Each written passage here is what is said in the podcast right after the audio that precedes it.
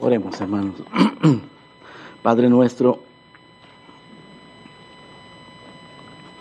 una vez más estamos en tu presencia, una vez más, como siempre, necesitados de ti, esperando en tu fidelidad, en tu gracia, en la firmeza de tus promesas, Señor. Rogando que nos mires con esos ojos misericordiosos, Señor, que nos han hecho esperar en tu palabra. Gracias por Jesucristo, nuestro sumo sacerdote. Gracias porque en Él todas tus promesas son firmes y fieles. Te bendecimos por este tiempo maravilloso que tú nos has dado, Señor, de consuelo, fortaleza, aliento, ánimo, amonestación y de comunión santa de unos con otros. Permite que nuestros lazos de amor se fortalezcan, nuestra unidad espiritual, Señor, sea para tu gloria y para la edificación de nuestras vidas y de nuestras iglesias. Que tu palabra penetre, Señor, en nuestras mentes, pero también en nuestras conciencias, en nuestros corazones, y que sigas, Señor, obrando esa obra santificadora en nuestras, en nuestras vidas. Te lo pedimos en el nombre precioso de Cristo Jesús. Amén. Amén. Muy bien, por favor, vamos a abrir eh, en el libro de Corintios y vamos a ir esta mañana al capítulo número 5. El tema que vamos a considerar, pues, eh, va en línea con lo que iniciamos desde el domingo pasado que yo comencé a hablar sobre la infiltración de la sabiduría humana dentro de la iglesia. Porque no cabe duda que esa era una de las, de las formas en que el apóstol Pablo percibía los problemas de Corinto, que la sabiduría humana había, se había infiltrado y estaba provocando todas estas mm, estos desvaríos entre los corintios, el desorden, las divisiones y todas estas cosas. Ya consideramos los síntomas de la infiltración de la sabiduría humana y mencionamos en ese sentido, mencionamos la exaltación de los hombres, la exaltación indebida de los hombres, poner a los hombres en pedestales que Dios no les ha asignado, o el celebritismo, como podríamos decir, si es que acaso existe esa palabra. También otro síntoma que se manifestaba era el menosprecio sutil a la sencillez del Evangelio. Ellos no habían abandonado el Evangelio, como los Gálatas, por ejemplo, de una manera tan evidente, pero muy sutilmente estaban menospreciando la sencillez del Evangelio. No el Evangelio propiamente, sino la sencillez del Evangelio. Otro síntoma era eh, su afán de relevancia cultural, por ser una iglesia que funcionaba en una sociedad tan multicultural y tan sofisticada, pues ellos tenían ese afán de relevancia cultural. Eso consideramos entonces el, celebritismo, la infatuación con eh, un evangelio más, más, más sofisticado y luego su afán de relevancia cultural. También consideramos las consecuencias de todo eso. Las consecuencias fueron división dentro de las iglesias, infantilismo espiritual, Pablo ya no les podía hablar como espirituales, y el antinomianismo, el pecado rampante aún dentro de la iglesia y dentro de los líderes. Hablamos eh, también sobre el antídoto contra esa infiltración de la sabiduría y el antídoto que Pablo prescribe es el mensaje fiel de la palabra de la cruz. Él dice, yo me propuse no saber ninguna otra cosa, sino a Cristo y a este crucificado. Dios, Cristo, eh, Dios me envió a predicar no con sabiduría de palabras para que no se haga vana la cruz de Cristo, eh, el método divino también es otro antídoto que Pablo prescribe, la locura de la predicación. Tiene que ser la predicación, predicación bíblica, predicación fiel, predicación aplicativa, predicación eh, coherente con la, con la palabra de Dios. Otro antídoto que Pablo eh, también recomienda es la visión teocéntrica, es decir, mantener nuestra mirada en la gloria de Dios, darle solo a Dios la gloria, buscar solo de Dios la gloria y una limpia conciencia. hombres fieles con limpia conciencia. O sea, para combatir eh, la infiltración de la sabiduría humana se necesita predicar fielmente, se necesita usar los métodos bíblicos correctos, se necesita tener una visión teocéntrica, buscar solamente la gloria de Dios y, y una limpia conciencia. Con razón Pablo decía, para esto quién es suficiente. Ninguno de nosotros somos suficientes para eso, hermano. Solo si el Señor tiene misericordia, nos guarda y nosotros peleamos esta batalla, será posible. Esta mañana, en lo que el tiempo que nos resta, vamos a considerar, hermanos, las metas y los frutos de la sabiduría de la cruz. ¿Qué era lo que Pablo buscaba al, asumir esta posición, pues al enfrentarse a esta, a esta invasión, al pelear esta batalla, qué era lo que Pablo buscaba y qué era lo que lograba cuando se lograba establecer estos, estos, estos métodos, cuando se, eh, cuando se exaltaba el mensaje de la cruz. ¿Qué era lo que lograba? Vamos a considerar ah, los frutos, las metas y los frutos de la sabiduría de Dios. Para esto, pues me voy a referir, hermanos, a la gloria de Dios. Es lo que Pablo buscaba, la gloria de Dios, que Dios fuese glorificado, que la obra de Cristo y la persona de Cristo fuese exaltada, que la iglesia fuese edificada, la iglesia local, y que la vida de los santos creciera en santidad. La sabiduría. Los corintios hablaban de sabiduría, pero no de la sabiduría de Dios, sino la sabiduría humana. Pablo dice, nosotros también hablamos sabiduría, deberíamos de hablar sabiduría, pero no la sabiduría de este siglo, no la sabiduría de los príncipes de ese siglo, sino la sabiduría de Dios en misterio. Ese es el problema para los corintios, que es una sabiduría en misterio sabiduría oculta, dice Pablo. La sabiduría predestinada, sabiduría en misterio, sabiduría oculta, sabiduría predestinada. Yo conversaba con un hermano entre nosotros y en su trato, en el trato de Dios con él, para sacarlo de esa, ese mundo eh, evangélico que se ha desviado y en su trato para traerlo al entendimiento de la sabiduría divina, él me decía que en, ese proceso llegó un momento, después de décadas de estudiar la Biblia, en que no, no encontraba la palabra de la cruz en la Biblia.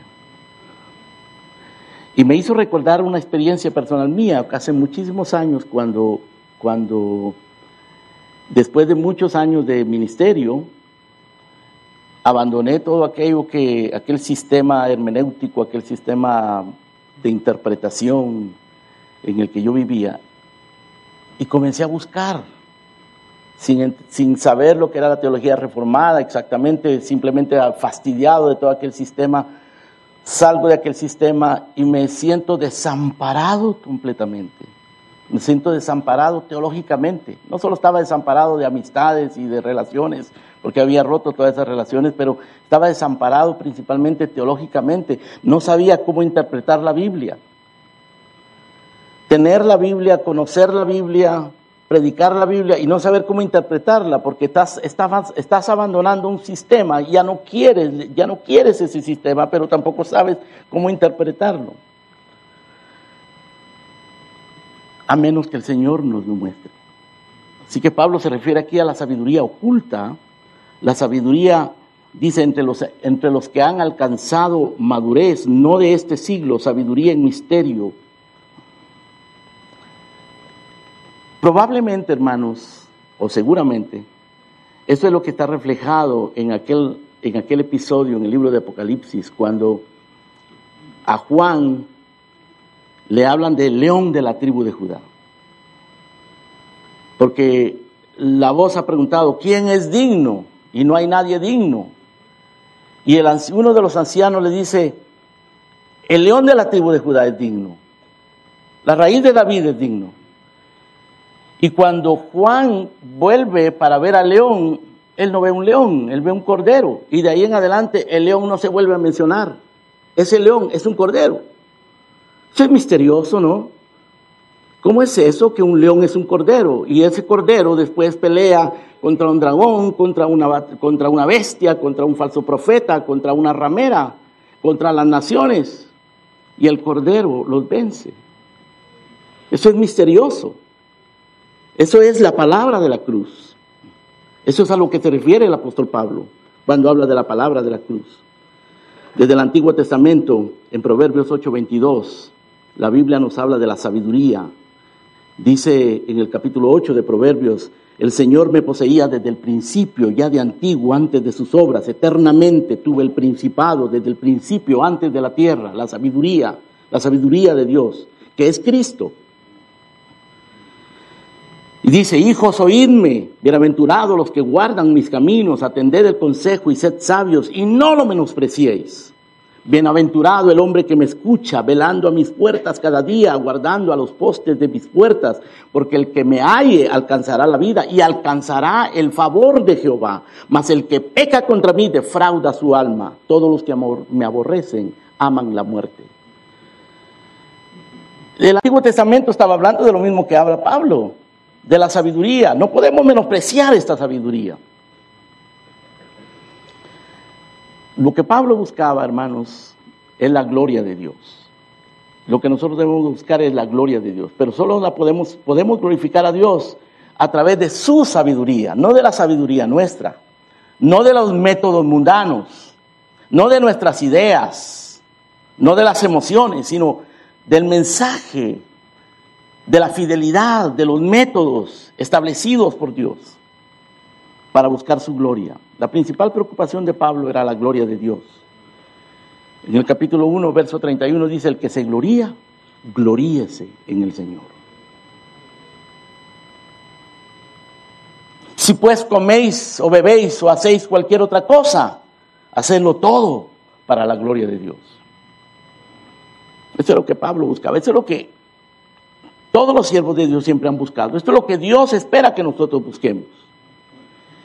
El celo por el Evangelio, el celo de Pablo por el Evangelio era por la gloria de Dios.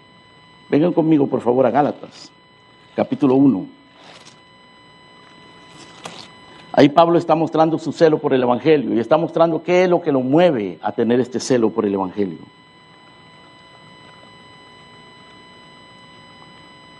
Verso 9, capítulo 1. Como antes hemos dicho, también ahora lo repito, si alguno os predica diferente evangelio del que habéis recibido, sea anatema. ¿Busco ahora el favor de los hombres o el de Dios? ¿O trato de agradar a los hombres? Pues si todavía agradara a los hombres, no sería siervo de Cristo. Es decir, lo que busca Pablo, lo que busca todo verdadero ministro en su celo por el Evangelio, es la gloria de Dios. Que Dios sea glorificado. Tenemos estas dos alternativas, buscar la gloria de Dios o buscar la gloria de los hombres. Pablo pregunta, ¿busco yo la gloria de los hombres? ¿Busco agradar a los hombres? Si yo buscara agradar a los hombres, no sería siervo de Cristo. Ese era el problema de los, de los fariseos.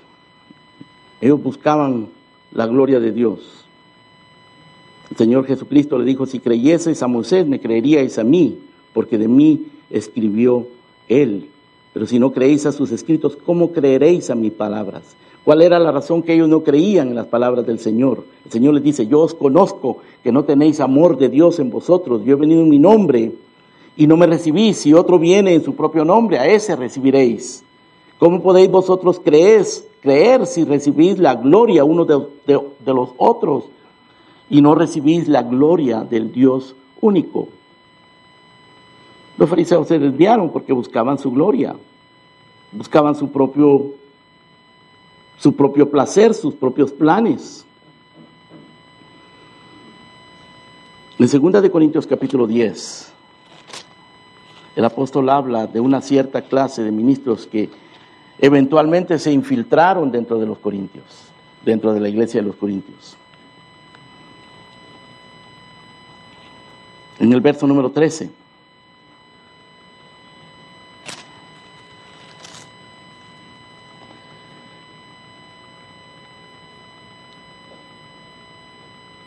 Verso número 12 dice, porque no nos atrevemos a contarnos ni a compararnos con algunos que se alaban a sí mismos, pero ellos, midiéndose a sí mismos, por sí mismos y comparándose consigo mismos, no son juiciosos.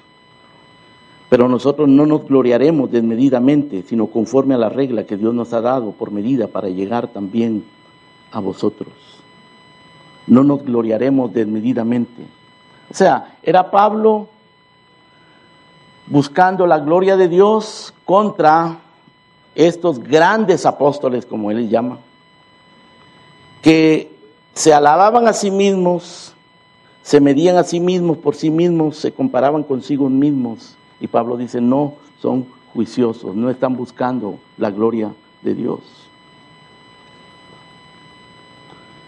Tenemos que buscar la gloria de Dios, tenemos que luchar por la gloria de Dios, tenemos que tomar la determinación de buscar la gloria, de Dios, darnos cuenta de realmente quiénes somos nosotros, quitar la mirada de los hombres. Y solo la búsqueda de la gloria de Dios va a hacer que nosotros quitemos la mirada de los hombres. Si dejamos de buscar la gloria de Dios, nuestra mirada se va a poner en los hombres. Vamos a temer a los hombres. Esa es una cosa notable, hermanos, del libro de Gálatas, cuando Pablo disputa con los Gálatas acerca de su desviación del Evangelio. Una de las cosas que él enfatiza es que él no está agradando a los hombres. Pablo, apóstol de Jesucristo, no de hombre, no por hombre, ni para hombres. Yo recibí esto no de hombre. Busco agradar a los hombres. Si agradara a los hombres, no sería siervo de Cristo. Pablo aún se refiere a aquellos que tenían reputación de ser algo.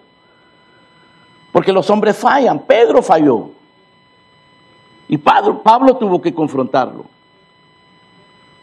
Cualquiera de nosotros puede fallar, hermanos. Cualquiera de nosotros puede desviarse. Por lo tanto, no podemos poner la mirada en los hombres, en las liturgias, en la sabiduría, en la cultura, en las metas o en los éxitos o en los fracasos que nosotros tengamos. Poner la mirada en la gloria de Dios nos reenfoca o nos enfoca y pone en orden nuestras prioridades. Nos permite ver lo que es verdaderamente importante.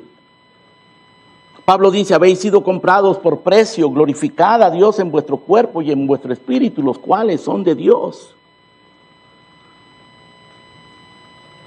En Isaías el Señor declaró, yo el Señor, este es mi nombre, y no daré a otro mi gloria, ni mi alabanza se la daré a esculturas.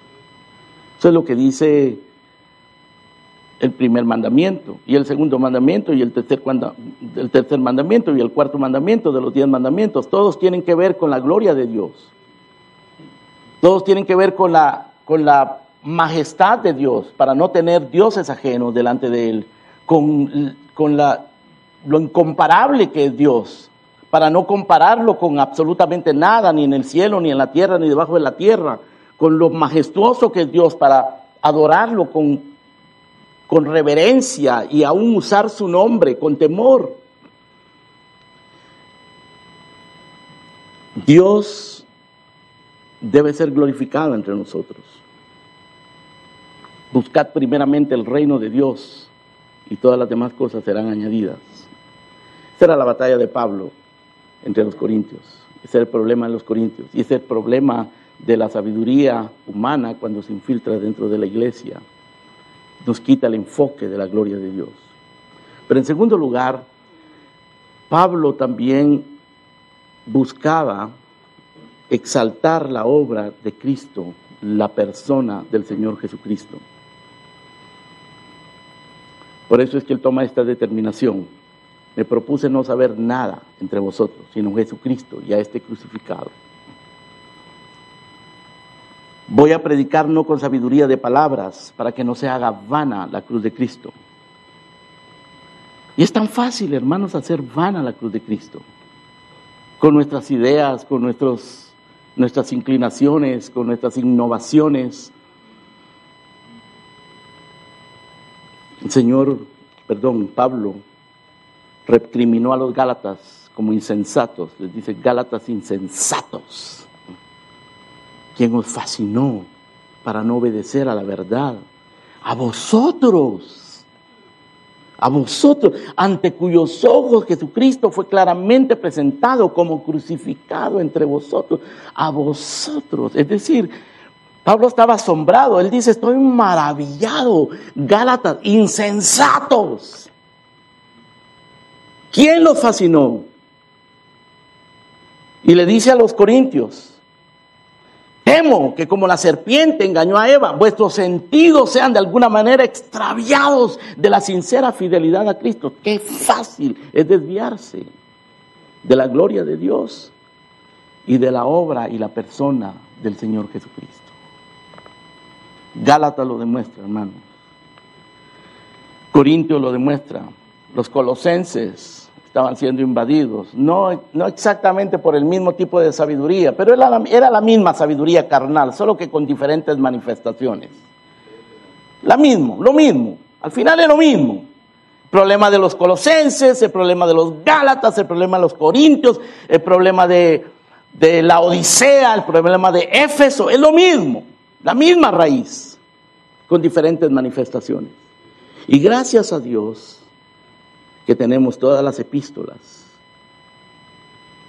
Gracias a Dios que tenemos a un guerrero como Pablo y como Pedro y como Juan, que pelearon estas batallas y las dejaron registradas acá para que nosotros aprendamos cómo pelear esta batalla y aprendamos cuáles son las cosas prioritarias y las metas que debemos de buscar. Oh Gálatas insensato.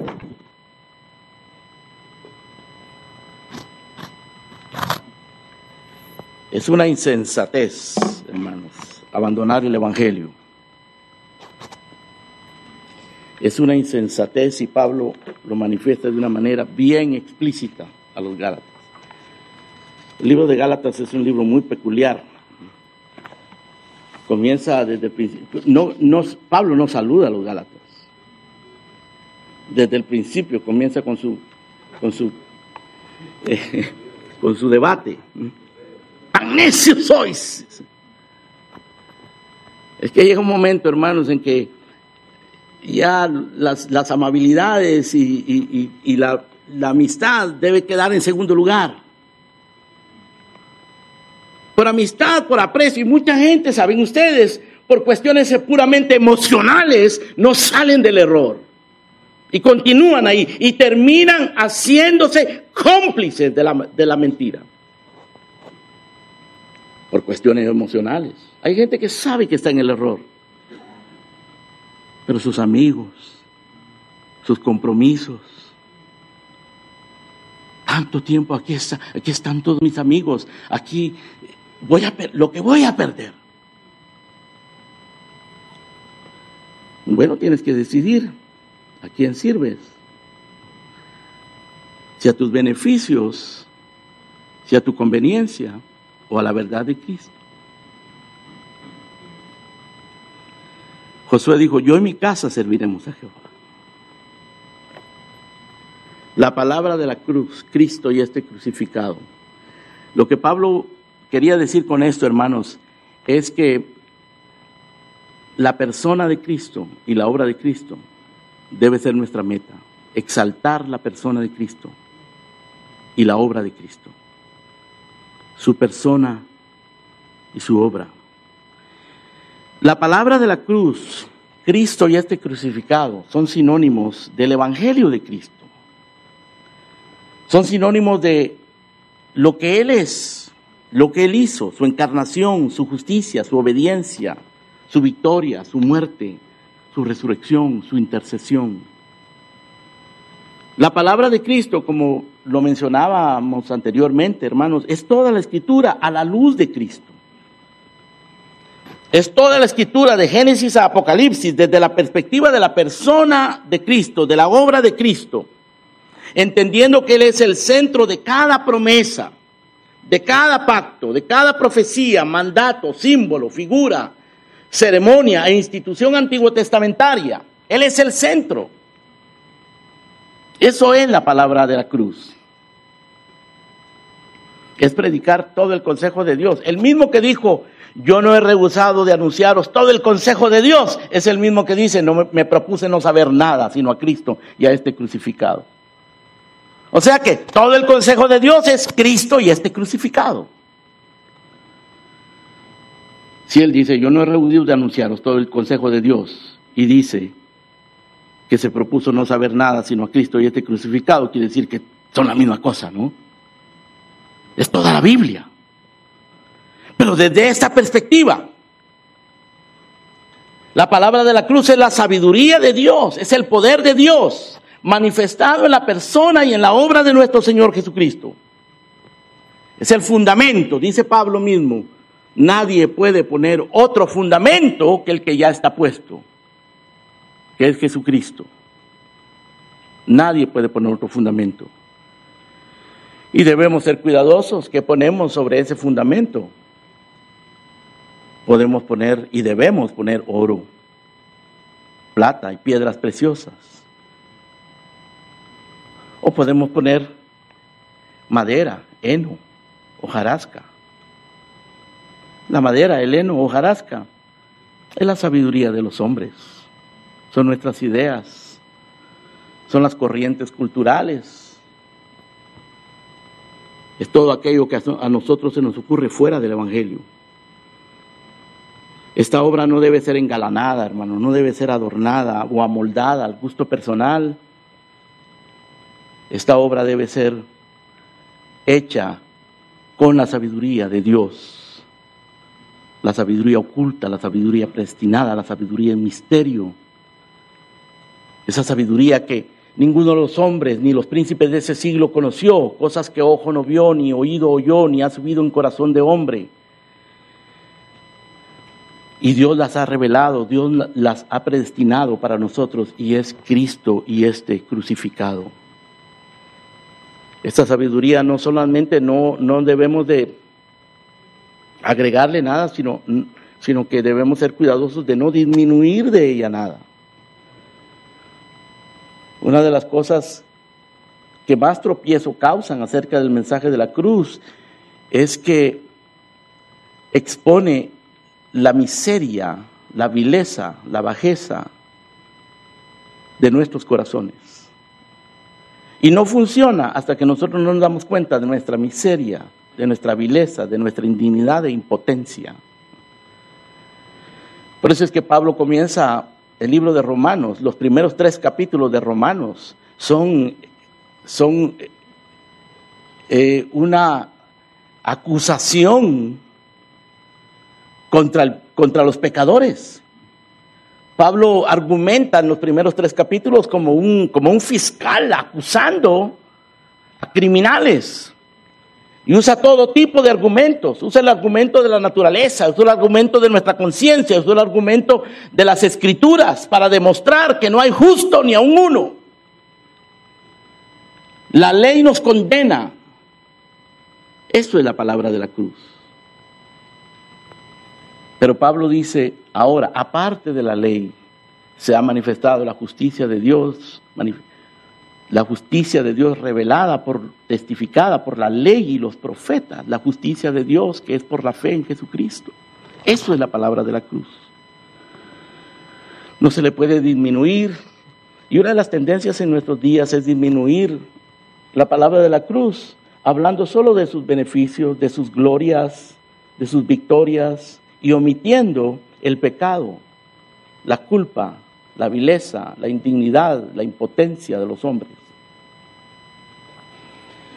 Si nosotros omitimos eso en nuestro mensaje, los hombres no van a ser salvos. Se van a imaginar que el Señor Jesucristo es un benefactor, que les puede resolver sus problemas y que puede darles realización a sus vidas. Las iglesias se convierten en centros de terapia emocional o en centros de vida social. Porque Jesucristo deja de ser un salvador. Esta no es la palabra de la cruz. Y por eso, hermanos, era tan peligroso lo que estaba pasando con los corintios, porque ellos estaban minimizando de una manera sutil al principio. La sencillez del Evangelio. La sencillez y la locura del Evangelio consiste en que el Evangelio es para pecadores, para miserables, para indignos, para impotentes, para que el que se gloría, se gloríe en el Señor. Por eso tiene que ser exaltada la palabra de la cruz, la persona del Señor Jesucristo, su obra. Por eso no se le puede disminuir a la conveniencia. Por eso requiere hablar del pecado, denunciarlo, exponerlo, llamar a los hombres al arrepentimiento y a la fe en esa cruz, en esa sangre que es derramada de esa cruz. Segunda Corintios capítulo 5, verso 21, Pablo dice, el que no, el que no conoció pecado, por nosotros Dios lo hizo pecado, para que nosotros seamos hechos justicia de Dios en él. Ese es el mensaje de la cruz. Pablo le dijo a, Pedro que él, sabía todas estas cosas, hermano. Pedro sabía muy bien estas cosas, pero se acobardó en cierto momento y se comenzó a desviar y Pablo tuvo que confrontarlo. Pablo le dijo estas palabras memorables a Pedro en su confrontación. Le dice, nosotros sabemos que el hombre no es justificado por las obras de la ley, sino por la fe en Jesucristo. Nosotros también hemos creído en Jesucristo, judíos hemos creído en Jesucristo para ser justificados por la fe, no por las obras de la ley, por cuanto por las obras de la ley nadie será justificado. Pero, ¿qué estaba haciendo Pedro, hermano? Estaba destruyendo lo mismo que había edificado. Él había predicado este Evangelio de la gracia y se estaba regresando a las obras de la ley, a la justificación propia, por miedo a los judíos. Este es el mensaje de la cruz. Y esto es lo que Pablo buscaba y lo que nosotros debemos de buscar. Debemos buscar la gloria de Dios. Y la gloria de Dios es exaltada cuando nosotros predicamos, entendemos y vivimos el mensaje de la cruz. Porque este mensaje no se trata solamente de, de, predicarlo, ni de entenderlo, sino de aplicarlo a nuestras vidas, de vivirlo, de persistir en él, de preservarlo, de combatir por él, de no prostituirlo, de que nuestra vida sea esa, no solamente nuestra predicación, nuestra vida. Pablo decía, con Cristo estoy juntamente crucificado y ya no vivo yo, sino vive Cristo en mí. Y lo que ahora vivo en la carne, es decir, toda mi vida, en todos los aspectos de mi vida humana, en todas las circunstancias, lo que ahora vivo en la carne, lo vivo en la fe del Hijo de Dios, el cual me amó y se entregó a sí mismo por mí. Es decir, nuestra mirada puesta en aquella corte celestial en donde nuestro cordero fue sacrificado por nosotros. Esa es nuestra vida, hermanos. Porque como hemos estado escuchando en los últimos mensajes del pastor Don, hay muchas cortes que nos acusan, nos, agobian, es agobiante en muchos momentos de nuestra vida. Por eso tenemos que mantener nuestra mirada puesta allí, en esa corte donde nuestro sumo sacerdote intercede por nosotros. Por eso es que el Apocalipsis presenta al Cordero como inmolado. No, no simplemente el Cordero, el Cordero inmolado. Para recordarnos la palabra de la cruz. El Cordero inmolado es la palabra de la cruz. Pero tiene que existir un propósito deliberado. Pablo dijo, yo me propuse.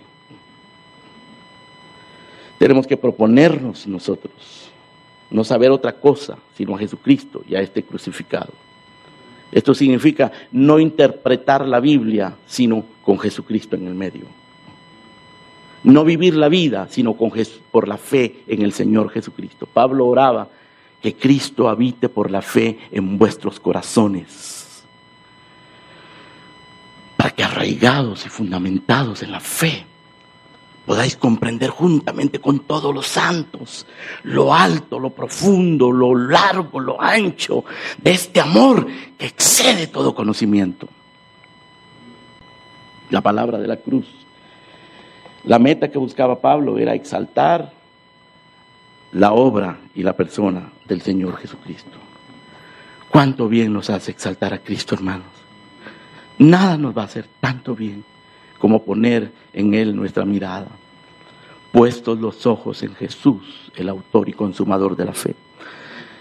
Eso es lo que hicieron aquellos hombres llamados héroes, que no eran tan heroicos, hermanos, francamente. Tenían fe porque Dios se las dio, de, de Hebreos 11. Hicieron obras heroicas. Algunos de ellos se portaron bastante cobardes en ciertos momentos, pero Dios les dio gracia. Es igual que nosotros, que nos portamos muy cobardes en ciertos momentos. Si Dios no nos diera su gracia, hermano, no podríamos nosotros ejercer esa fe. Él nos da la fe, Él nos da la gracia para que perseveremos, para que tengamos nuestra mirada puesta en aquel que es el autor y consumador de nuestra fe. Cuando Pablo habla de los personajes de Hebreos capítulo 11, que hicieron cosas tan heroicas, pues ellos se mantuvieron mirando a Jesucristo. Claro, Jesucristo no había venido, pero la promesa y los pactos estaban allí y ellos los creyeron y se aferraron a eso. Y el autor de Hebreos nos dice que hagamos lo mismo, solo que nosotros tenemos la ventaja de que Cristo ya vino. Así que ellos son una gran nube de testigos para nosotros, para que corramos esta carrera con paciencia, puestos los ojos en Jesús. Y cuánto bien nos hace exaltar a Cristo Jesús.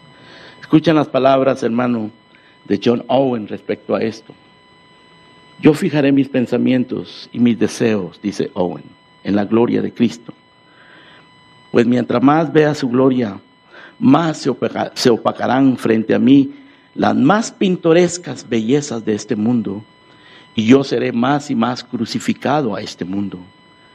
Ese será para mí, el mundo será para mí como algo muerto y putrefacto, imposible de disfrutarlo frente a la gloria de Cristo. Tenemos que leer ese libro de la gloria de Cristo, John Owen, para alimentarnos de esa realidad de la obra y la persona de nuestro Señor Jesucristo. Él ahí refleja este pensamiento. Ahora, en tercer lugar, Pablo buscaba solamente la gloria de Dios y exaltar la obra y la persona de Cristo, pero buscaba que la iglesia local fuese edificada. En el capítulo 3 de Primera de Corintios, Pablo se refiere a la iglesia. Cuando, cuando él dice, que ni él ni, ni Apolos son nada. Dice, yo planté, Apolo regó. ¿Qué es Pablo? ¿Qué es Apolo? Son servidores de Dios. Y esto según lo que Dios a cada uno le ha concedido el Señor. Yo planté, Apolo regó, pero el crecimiento lo ha dado Dios. Así que ni el que, planta, ni el que planta es algo, ni el que riega, sino, sino Dios. Dios que da el crecimiento. Y nosotros, dice, somos colaboradores de Dios. Vosotros, la iglesia, sois labranza de Dios, edificio de Dios. Por la gracia de Dios que me ha sido dada, yo como perito arquitecto puse el fundamento, otro edifica encima, pero cada uno mire cómo sobre edifica. Él está hablando aquí de edificar la iglesia. Ya el fundamento está puesto. Nadie puede poner otro fundamento que el que está puesto, el cual es Jesucristo. Pero si sobre este fundamento alguno edifica oro, plata, piedras preciosas, madera, heno, hojarasca, la obra de cada uno se hará manifiesta, porque el día la declarará, pues por el fuego será revelada, y la obra de cada uno, cual sea el fuego, la probará. Él está hablando aquí de la edificación de la iglesia. Porque le preocupa la iglesia la iglesia, la iglesia de los Corintios, todas las demás iglesias, las iglesias del futuro que habrían de levantarse. Nuestra iglesia, hermano, debe preocuparnos a nosotros. Nuestra iglesia local y la iglesia en general. Si nosotros no podemos tener alguna influencia o alguna prominencia frente a los hombres del día de hoy, hermano, por lo menos seamos fieles, porque eso puede ser una semilla que Dios use para su gloria y para sus propósitos. Seguramente, si somos fieles, esa fidelidad será una semilla para el futuro. Mira tu iglesia, hermano, mira tu iglesia, no por lo que es ahora, mira tu iglesia por la, por la fidelidad que nosotros seamos capaces de mantener como iglesia y como ministros, porque esa fidelidad Dios la va a usar. Dios hace sus cosas a largo plazo. Siempre. El patrón de Dios es tomarse tiempo para hacer las cosas.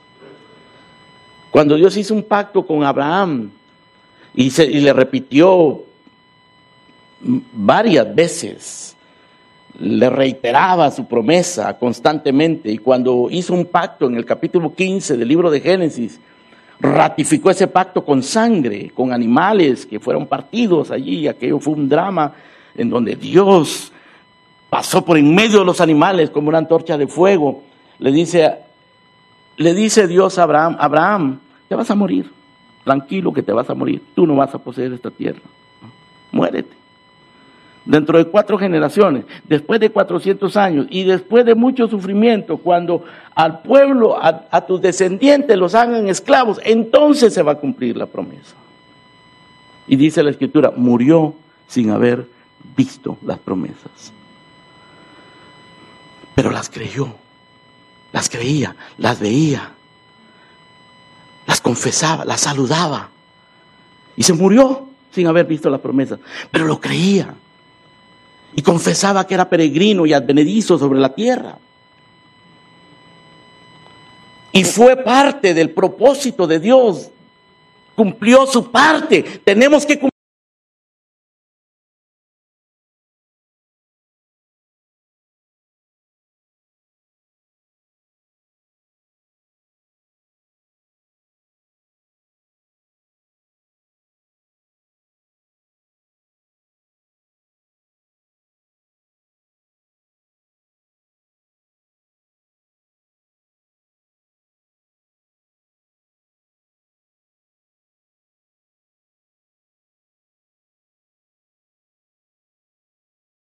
Palabras, e, heno, madera, heno, hojarasca, eso es sabiduría humana, eso se quema.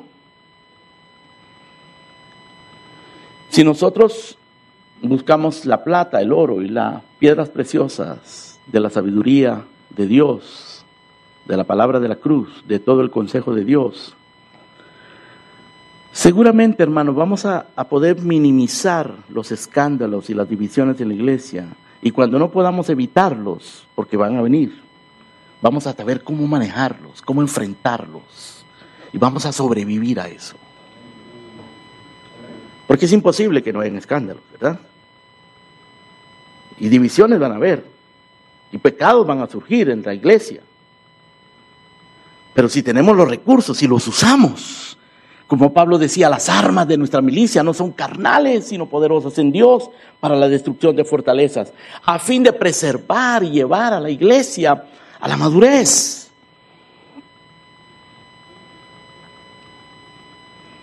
¿Cuántas divisiones, hermano, existen hoy? ¿Cuántas divisiones? En cuestiones de denominación, de doctrina, de estilos, reformados, carismáticos, dispensacionales, presbiterianos, bautistas organizaciones para eclesiásticas, asociaciones, coaliciones, iglesias que han nacido del desorden y la división pecaminosa o caprichosa de muchos. Hay iglesias que son producto del capricho, hermano, de un hombre o de un grupito de gente. Caprichosos quieren su iglesia, bueno, la consiguen. Rentan un lugar, compran unas sillas y comienzan a predicar. Ya tienen su iglesia. Son producto de divisiones se han dejado arrastrar por esto y, dividen la iglesia, dañan la iglesia. Pero Pablo dice, no sabéis que sois templo de Dios, que el Espíritu de Dios mora en vosotros. Si alguno destruye el templo de Dios, Dios lo destruirá a él. Porque el templo de Dios, del cual sois vosotros, santo es. Está hablando de la iglesia, la edificación de la iglesia. La multiplicación de, los, de las coaliciones, los mm, movimientos para eclesiásticos, las asociaciones. Cuidado con las asociaciones, hermano. Esas asociaciones de ministros que te invitan, te matan una invitación y, y uno se compromete allí con esa gente. Están buscando edificar o unir iglesias simplemente para proyectos y causas que últimamente son humanas. Dios en su providencia nos va a ir poniendo a nosotros en asociación con gente que tenga un espíritu que busque esto. No simplemente por el hecho de la conveniencia de tener asociaciones, los proyectos que se puedan lograr con las asociaciones. No es que asociarse esté mal, pero cuidado, ¿qué nos mueve? ¿Y qué hay detrás de esas asociaciones? Muchas veces lo que hay, hermanos, son hombres astutos que están buscando prominencia, plataforma.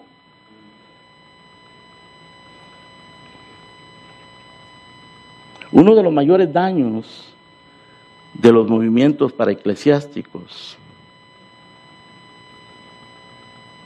es que menoscaba las iglesias locales, pero el problema, la raíz del problema son precisamente las iglesias locales. Que si nosotros no realizamos nuestra tarea, no predicamos el Evangelio, no pastoreamos adecuadamente, pues las, las asociaciones para eclesiásticas van a aparecer. Porque si nosotros no le damos a nuestro pueblo lo que ellos necesitan en términos espirituales, van a aparecer por allí algunos diciendo, bueno, aquí tenemos el producto, vengan, nosotros se lo ofrecemos. Es nuestro problema, es nuestra responsabilidad.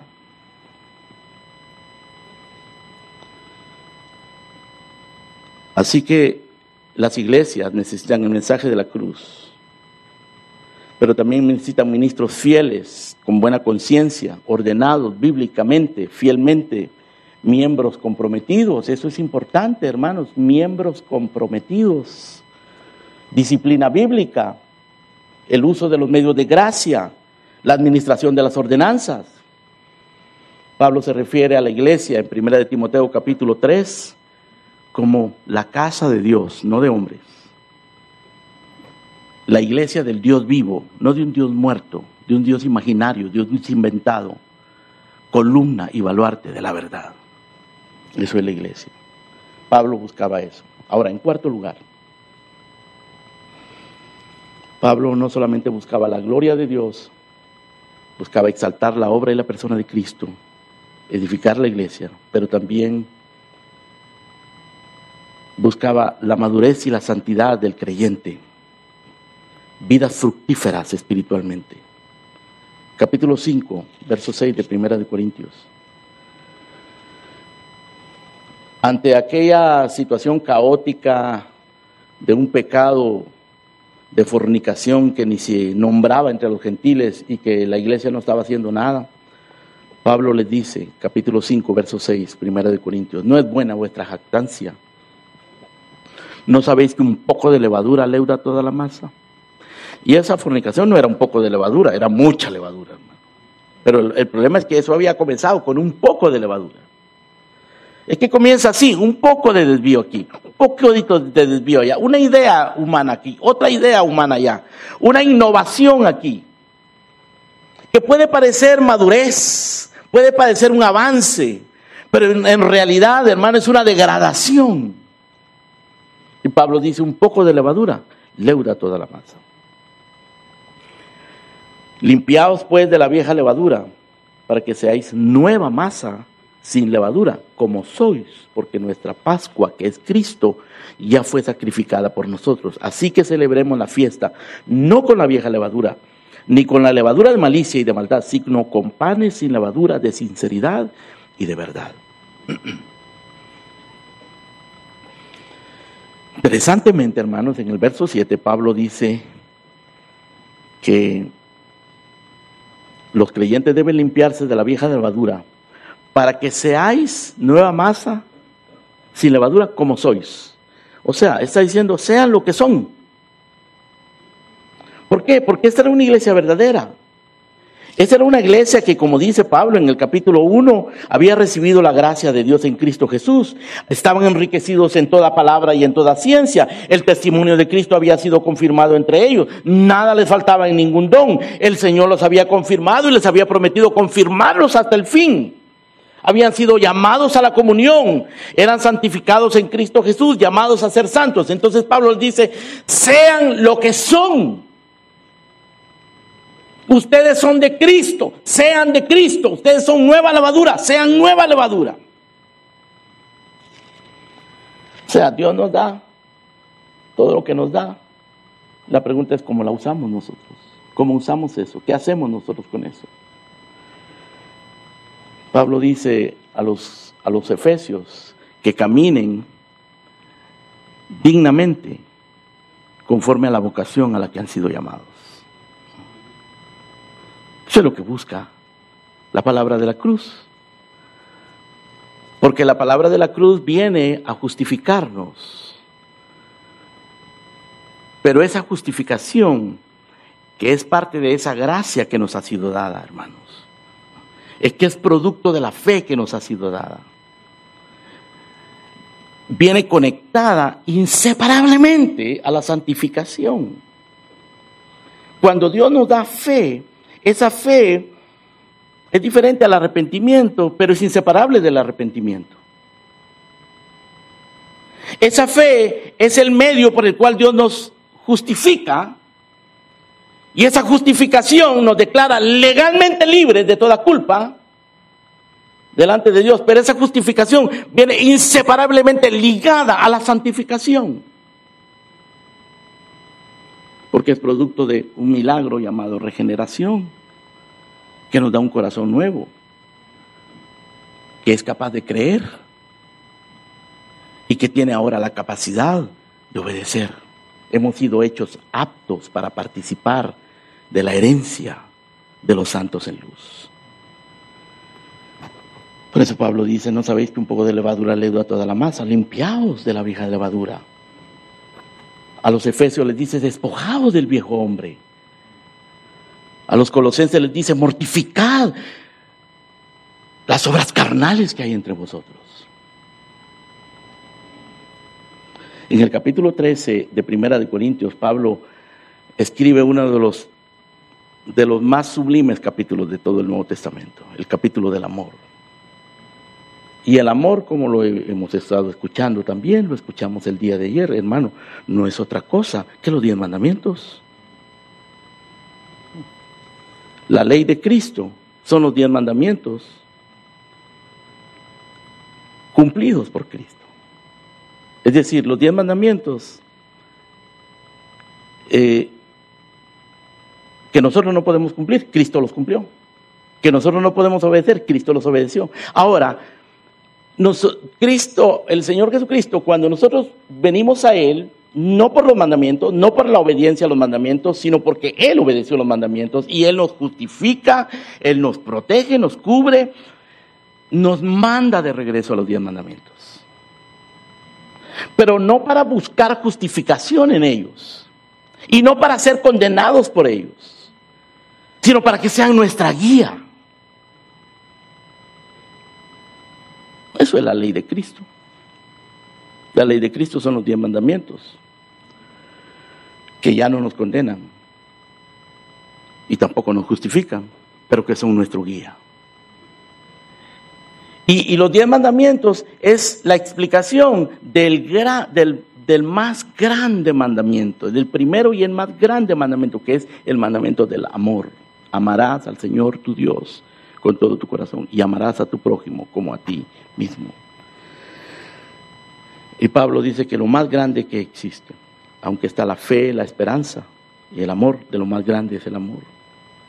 El amor es sufrido, es benigno, el amor no tiene envidia, no es jactancioso, no se envanece, no hace nada indebido, No busca lo suyo, no se irrita, no guarda rencor, no se goza de la injusticia, se goza de la verdad. Todo lo sufre, todo lo cree, todo lo espera, todo lo soporta. El amor nunca deja de ser. Hermanos, lean ese pasaje y piensen en Jesucristo, porque eso está describiendo el carácter de Cristo. Así era Cristo. Nosotros no somos así, pero Cristo era así. Pero esto es lo que nosotros debemos de buscar. Por esto debemos llorar. Porque no somos así, debemos sentirnos pobres en espíritu y bienaventurados los pobres en espíritu. Porque no somos así, debemos llorar y pedirle a Dios misericordia, que seamos así, como lo describe el capítulo 13 de Primera de Corintios, porque Cristo fue así.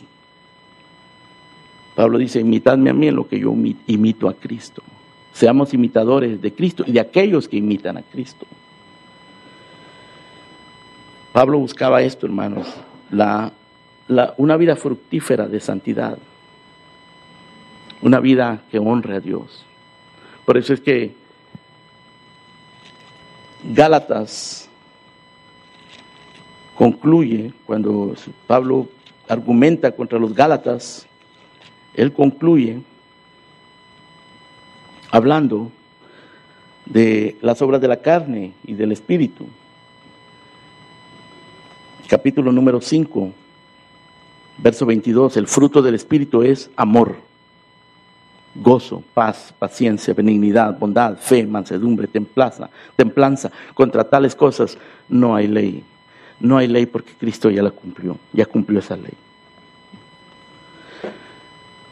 Y Él nos invita a que nosotros regresemos a esa ley, ya no como nuestra enemiga, ya no como nuestro juez, como nuestro acusador, ni como nuestro justificador, sino como nuestro guía. Los diez mandamientos son nuestra guía, nuestra guía. Eso es lo que Pablo buscaba, hermanos, de los Corintios. Eso es lo que produce el mensaje de la cruz. Así que tenemos que ser vigilantes y tenemos que tener metas, estas metas, las mismas metas que establecen los, las bienaventuranzas la meta de vivir vidas quebrantadas, pobres en espíritu, vivir vidas quebrantadas que lloran, esperando en la gracia de Dios, vivir vidas quebrantadas que son pacificadoras, que tienen hambre y sed de justicia.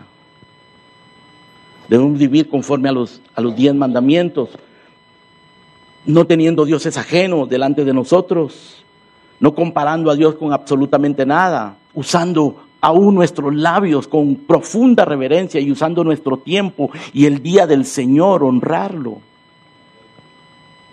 y amar a nuestro prójimo.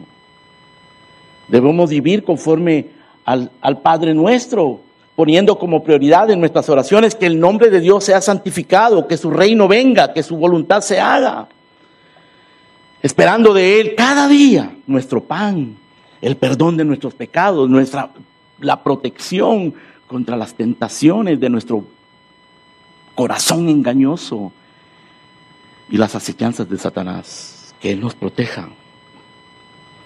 Satanás nunca va a dejar de atacarnos, pero Él nunca va a dejar de protegernos, hermano. Termino con estas citas, una de Thomas Brooks y una de Martín Lutero. Thomas Brooks dice, en ese hermoso libro que creo que estaba por allí, El cristiano enmudecido bajo la vara de la disciplina. Aunque Satanás ha estado encadenado por miles, miles de años desde la victoria de Cristo, él no descansa de día ni de noche, ni siquiera por una hora durante todo este tiempo. Él sigue oprimiendo, inquietando, atacando y acechando con cadenas, en cadenas, como un príncipe en rebelión. El diablo no es un cordero, es un león rugiente, no es un león durmiente, no es un león pasivo, sino activo, buscando a quien devorar. No se satisface con las presas que ha atrapado y se mantiene inquieto en su afán de llenar el infierno de almas condenadas. A Satanás nunca le falta una manzana para que Eva desobedezca, una viña para que Noé se emborrache, una vestidura para que Jesse codicie, un lingote de oro para que Acán se corrompa, una corona para que Absalón divida al pueblo de Dios, una bolsa de oro para que Judas traicione a Cristo, una seducción mundana para que Demas abandone a Pablo. Si observas entre cierto tipo de gente, verás a Satanás sirviendo sus platos delicados de pecado para cada paladar. Si observas entre otros, los verás ofreciendo una correa a la medida de cada zapato. Si ves a otros, los encontrarás ajustando una vestidura a cada cuerpo. Con Jael, él seduce a las pobres almas con leche para luego atravesarlas con una estaca. Joab, por un lado, extiende su mano para abrazar, por el otro, para clavar un puñal. Judas besa a la vez que traiciona. Babilonia ofrece una copa de oro, pero llena de veneno. Sin embargo, hermanos, no estamos abandonados. Satanás está allí atacando, pero no estamos abandonados. La cita de Martín Lutero con la que termino es esta, y ustedes la saben muy bien. Aunque estén demonios mil prontos a devorarnos, no temeremos, porque Dios sabrá cómo ampararnos. Que muestre su vigor Satán y su furor, dañarnos no podrá, pues condenado es ya por la palabra santa. Amén. Oremos, Padre nuestro, estamos delante de tu presencia impotentes en nosotros mismos, indignos, necesitados, pero esperando en ti, Señor, en tu misericordia, en tu gracia, en la promesa fiel, fundamentada, fundada en la obra perfecta de nuestro Salvador Jesucristo. Señor, por tu gracia, concédenos mantener nuestra mirada fija en Él buscar tu gloria, buscar la exaltación de su persona y de su obra, buscar edificar la iglesia y buscar, Señor, santificar nuestras vidas y ser de edificación para, para tu iglesia, para nuestros hermanos. Te lo pedimos en el nombre de Cristo Jesús. Amén.